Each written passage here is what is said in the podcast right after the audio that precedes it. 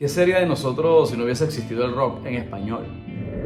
Trending Lens Studio, tu aliado en marketing digital.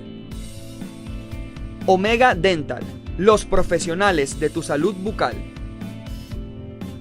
Big Spa, tu estética número uno y de confianza. Hungry Street, lo mejor en comida rápida latina. Para ti creyente, Botánica Virgen de la Caridad del Cobre Muchos de nosotros hemos crecido con bandas legendarias como los Beatles, Queen, Led Zeppelin y otras más que nos han acompañado años tras año en nuestras experiencias con este maravilloso género llamado rock.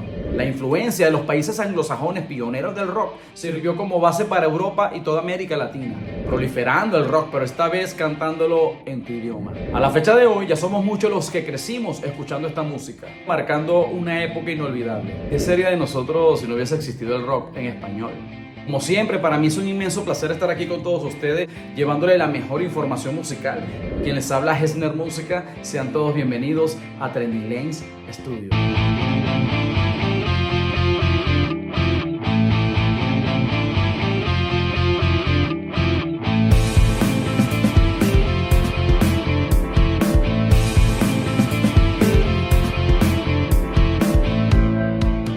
Rock en español nos ha bendecido con piezas mágicas que nos ha hecho cantar a todo pulmón en conciertos, saltar con grupos de amigos o simplemente transportarnos a vivencia, al pasado o a otro estado de ánimo. Muchos latinos siempre hemos sentido una conexión especial con canciones que han trascendido generaciones musicales como música ligera, clavado en un bar, clásicos musicales que se volvieron inmortales. Sin embargo, debemos saber que antes de Maná y Soda Stereo, el rock en español venía con una historia musical.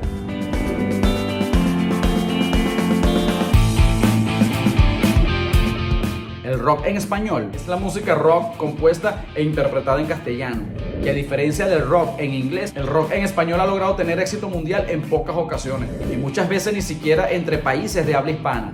Por eso el rock en castellano se ha desarrollado de una manera heterogénea en las distintas naciones del habla hispana, quedando así la música de muchas bandas casi exclusivamente nacional hasta la llegada de la era 2.0, de la era del Internet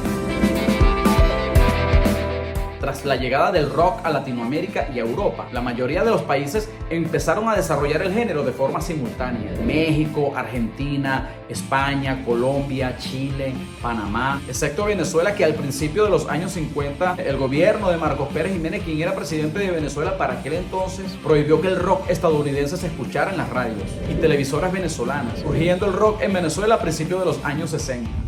Entre los años 50 y 60 existieron bandas de rock que tuvieron bastante éxito nacional en cada país. Sin embargo, no es hasta 1970 cuando estas bandas predominantes empiezan a internacionalizarse, estando presentes en el mercado latino.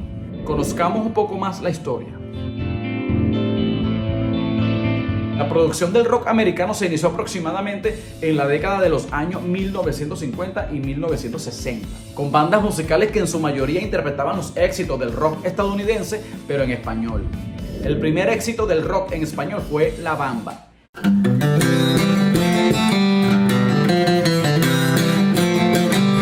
Una canción mexicana interpretada en rock por el chicano estadounidense mexicano Richie Valen en 1958. Ese mismo año también el mexicano Danny Flores se convierte en el padre del rock latino con su éxito Tequila. Mientras tanto en Estados Unidos el guitarrista Carlos Santana formó Santana, llevando a la vanguardia no solo su estilo musical, sino también el movimiento chicano rock.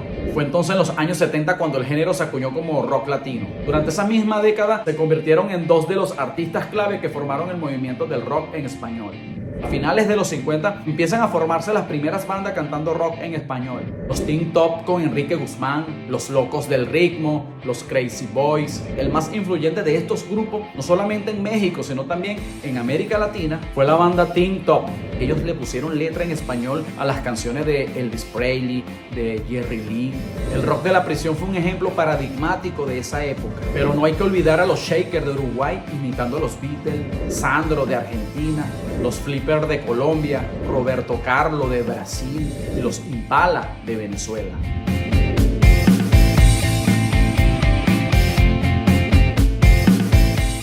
El En los años 80 el rock se unificó como género musical, se convirtió en un fenómeno cultural de gran impacto en la música latinoamericana. El género se expandió en los años 80 con la formación de bandas como Héroes del Silencio de España, Los Hombres G, Los Prisioneros de Chile, Soda Stereo de Argentina, los Caifanes de México, Enanitos Verdes también de Argentina. El rock en español comenzó a recibir atención internacional hacia finales de los 80, principios de los 90, cuando bandas como Aterciopelados de Colombia, Café Tacuba de México, Grupo La Ley de Chile, la famosa banda Maná de México salieron al ruedo musical el rock en español de los 80 sentó las bases para el desarrollo de nuevos géneros y estilos en la música en español, como el rock urbano, el melódico, el rock alternativo.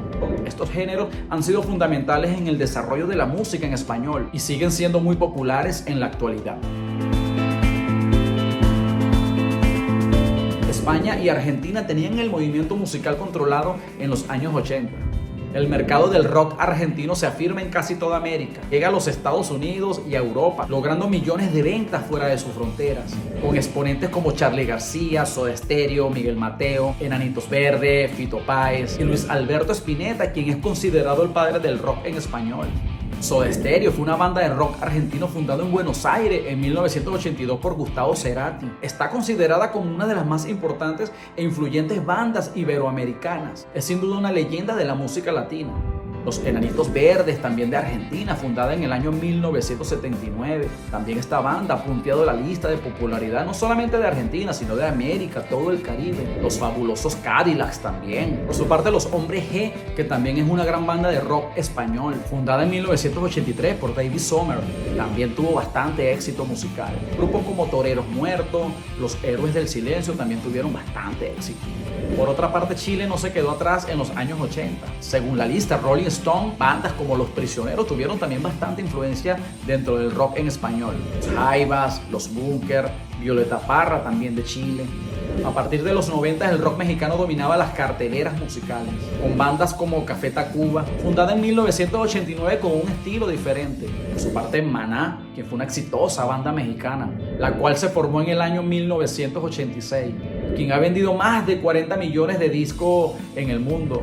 Fue sin duda la banda de rock más comercial, considerada como una de las bandas más importantes de todos los tiempos. Otras grandes bandas mexicanas como Maldita Vecindad, Los Caifanes, quienes son actualmente considerados por el propio mexicano como la mejor banda de rock en español que ha parido México.